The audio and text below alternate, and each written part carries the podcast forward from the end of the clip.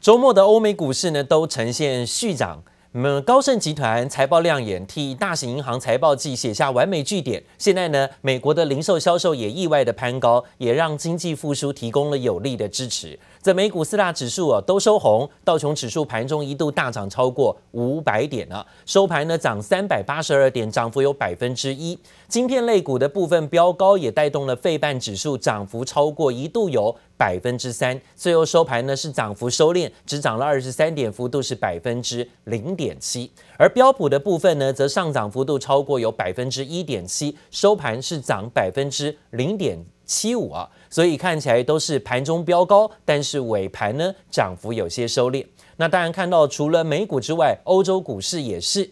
今天呢，欧股德国上涨一百二十四点，收盘涨幅百分之零点八；法国股市上涨四十三点，幅度有百分之零点六三。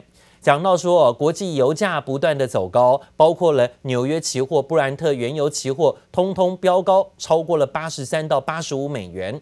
全球的通膨拉警告，已经呢有十三个国家央行至少呢在之前升息过一次了，其中呢包括了新加坡、包括了韩国、纽西兰，还有多个开发中国家都宣布升息。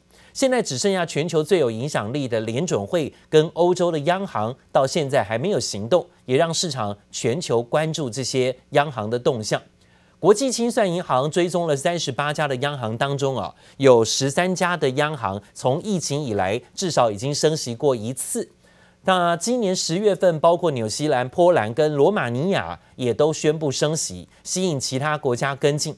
包括新加坡也在上个礼拜加入升息行列。韩国呢，央行更是预告十一月份升息机会不不难哦，有可能会再升息哦。这种担心在新兴市场当中最为敏感了，因为是新兴市场担心通膨预期越来越高，多国央行呢是因此转向更鹰派的作风啊。那说到呢，在通膨的压力当中，最惨的是劳工阶级，是老百姓，因为呢，他们面对的是劳工的环境，工作环境啊变得更为困顿，因为呢，现在有很多企业不愿意呢再招工。反而让这些员工呢，必须要面对更多的工作压力跟工作的负担，但是薪资却没涨。现在呢，通膨造成了物价压力，民生许多的产品，还有包括用品啊，食衣住行都是涨价的情况。但是这些劳工呢，却面对了是通膨压力当中直接的受害。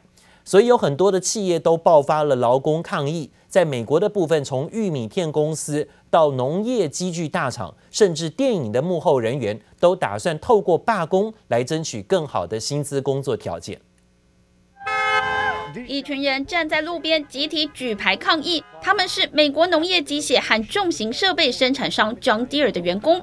在伊利诺州、爱荷华州等地，因劳资双方薪资谈不拢，十四间工厂上万名员工集体罢工。Really doing what we've needed to do, um, standing up for ourselves, standing our ground. Farm equipment maker is having its most profitable year ever, on pace to net nearly six billion dollars. But as a worker at an Iowa plant put it, the company's reaping such rewards, but we are fighting over crumbs here. 类似的罢工抗议正在美国各地遍地开花。家乐士玉米片公司员工罢工进入第二周，旗下有两万四千名医护人员的凯撒医疗集团工会已经投票同意罢工，连好莱坞从业人员也打算加入罢工的行列。The union representing Hollywood crews is planning to go on strike on Monday if a new bargaining agreement isn't reached. The union's been negotiating with producers for better working hours. And if the union does go on strike, most productions in Hollywood would be forced uh, to shut down. 薪资争议早就是老问题，不过在此时此刻，意外让劳方占了上风。工厂缺工，让劳工有了谈判薪资的筹码。 The workers realize it's the perfect time to go on strike. 20 years or so, workers lose a lot of bargaining power. And finally, the economy is getting a little better. The unemployment rate is falling. There are a lot of job openings. And they're saying, you know what? I don't want to put up with this anymore. 美国九月消费者物价指数 CPI 年增百分之五点四，来到二零零八年以来高点。 而美国九月非农报告显示，平均工资上涨百分之四点六，还追不上通膨的速度。不过，有专家看好，情况可能很快就会翻转。My feeling is we're going to see wage growth in excess of price inflation because for the first time in a very long time, labor has pricing power.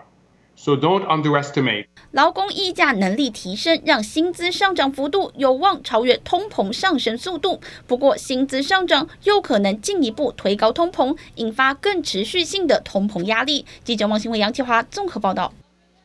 好，现在天气的因素也造成了通膨可能会有更大的风险压力哦。因为呢，天寒地冻啊，开始进入秋冬的时节，所以有很多的产出可能都因为相关的影响受阻。不管是现在的限电问题啦，或者是农产品的问题啊，可能造成物价会有更大的压力啊。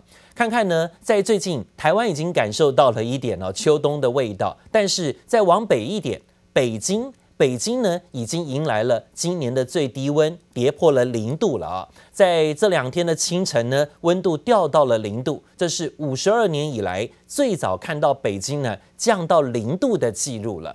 提早入冬，让中国原本就已经吃紧的供电问题再次面临大挑战。现在呢，当地的菜价都受到影响了。北京今天早上寒风刺骨，多个地区最低气温在这半年来首次跌破了零度，甚至是刷新了过去五十二年十月中旬同期最低纪录，树叶都结冰了。根据中国天气网报道，今天清晨六点，北京南郊观象台最低的气温甚至是录得零下四十一度，是一九六九年来十月同期最冷的一次。菠菜已经十二块钱一斤了，我爸最爱吃菠菜。我妈也不给他买了，实在是太贵了。这菜价怎么能够这么贵了呢？现在，因为北京天儿冷了吧？可能是大家好多人都穿上棉服了，绒绒的衣服什么的。我看到北京今年的气温比以往更是早了三个礼拜就跌破了零度哦。中国的中部跟东部地区呢，也要防范大风，甚至气温明显的下降。吉林省的天池一带已经是低温达到负十九度了啊。提早入冬也使得中国供电还有包括供暖的需求大增，也让原本就已经吃紧的供电问题更加严重。目前呢，看到因为限电波及到的民生用电，东北三省在这波寒流当中首当其冲。另外呢，今年以来多项的大宗商品价格飙涨，也让中国企业大为头痛，成本大增，甚至有业者是出现有单不敢接的情形。最近不管是纸箱、水泥、钢铁。等等的价格都有在涨价，市场人士担心啊，上游价格逐渐会影响到中下游，通膨的压力越来越大，势必的最后会影响到民生消费，不利于中国在疫情下的经济复苏。而讲到了在价格的部分，钢铁价格也是。上个礼拜五，中钢开出了十一月份的内销盘价，虽然连续两个月是平盘，但中钢执行副总说呢，市场供不应求，加上大陆限电限产，所以第四季的钢价还是有上涨空间，而且钢市荣景可能会延续到明年。有本土法人研究报告说呢，对中钢维持买进平等，目标价定在四十二块，以现在三十几块的价格来说，有潜在的涨幅高达百分之三十。大陆钢铁限产、能源双控政策、原物料价格上扬，持续支撑钢价。本土法人出具最新研究报告指出，由于全球钢市正向发展，对于中钢维持买进平等，目标价四十二元，潜在涨幅约百分之三十，出现长线布局良机。中钢也最新开出十一月内销盘价全面持平，预期第四季亚洲钢价回稳向上，钢市荣景可望再延伸到明年。有些我们下游的客户哈，他们的自品现在有订单也做出来的，那要出货的时候呢，也会有一点塞港啦、物流的问题啦。那现在台币也稍微贬一贬了一下嘛，出口贬值嘛，哈，所以我们认为十一月份呢，我们还是尽量先维持一个平盘，在供给面比较紧，然后需求没有变差的状况下，哈，这个钢铁的价格还是市况哈，应该还是。蓄势待发，稳健可期了。蓄势待发，稳健可期。根据世界钢铁协会最新预测，全球钢铁需求在二零二一年将成长百分之四点五至十八点五五亿吨，二零二二年仍将较今年再成长百分之二点二，增加约四千一百万吨。昨天他们也发布了说，有一些地区。呃，需要减产到三十八哈，所以我们预期大概中国大陆今年的这个产量在后面的几个月会大幅的减少，那它的出口呢会大幅的减少，哦，所以这个对于不管是大陆国内的价格，或是我们整个国际。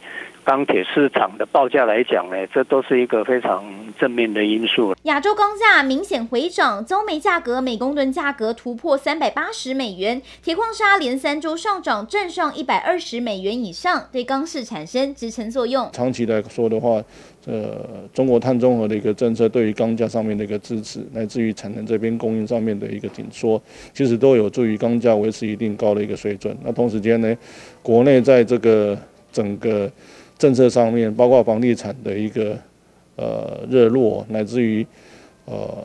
相关的这些风力发电对于钢价的一个需求，半导体这边市场的一个带动。十五号盘面，老大哥中钢稳军心，重振钢铁军团士气，包括运昌、新光钢涨幅均超过百分之一，烨兴上涨近百分之二。专家分析，钢铁股在大陆恒大风暴负面消息消化后，将回归基本面，持续对钢铁后市看法乐观。记者温婉婷、方少成台北采访报道。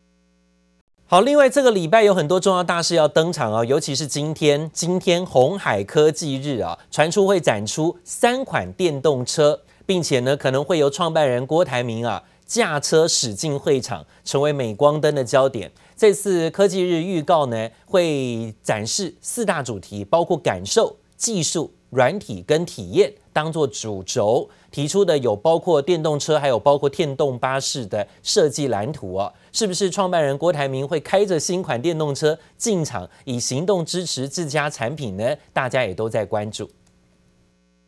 白色 C 级距电动车搭配现代感十足车灯，水箱上明显有红华先进标示以及流线型的车背造型。而白天在阳明山上道路间行驶的场景也先释出。备受关注的红海科技日将在十八号隆重登场，除了会正式公布 C 级距电动车、E 级距电动车与电动巴士 E-Bus，据传红海创办人郭台铭更将以神秘嘉宾的身份亲自驾驶进入会场。所以我真是特别的高兴。能够在我生日的前两天有这个科技日的活动，我感觉这是我收到过最有意义。最好的生日礼物。而本周科技大事，除了十八号的红海科技日将展现红海在电动车领域软体、硬体平台最新的成果，苹果也将于台湾时间十九号举行下半年第二场线上发表会，并预计推出第三代 AirPods、新一代 MacBook Pro 以及搭载苹果最新一代电脑处理器 M1X 的新款 Mac，要强攻第四季耶诞旺季，也有望为晶圆代工厂台积电、组装厂广达、红海、LED 厂富采等概念股带来新题材，无论在组装厂或者是相关零组件的一个部分，其实都会有受惠。只是说对比而言来讲，这个 NB 的销量跟呃所谓的手机的一个部分有比较大的一个落差。在红海跟苹果发表会，对股市的影响并不会太大，但是后续在美股财报的一个部分，可能对股市会有比较大的动荡。而本周美股科技财报也将接力陆续发布。十九号有影音串流龙头网飞，二十号有电动车龙头特斯拉，二十一号则是处理器大厂 Intel。届时给予的表现和展望，将成为能否激励国内电子全指股的重要指标。记者曹德林、詹明化台北采访报道。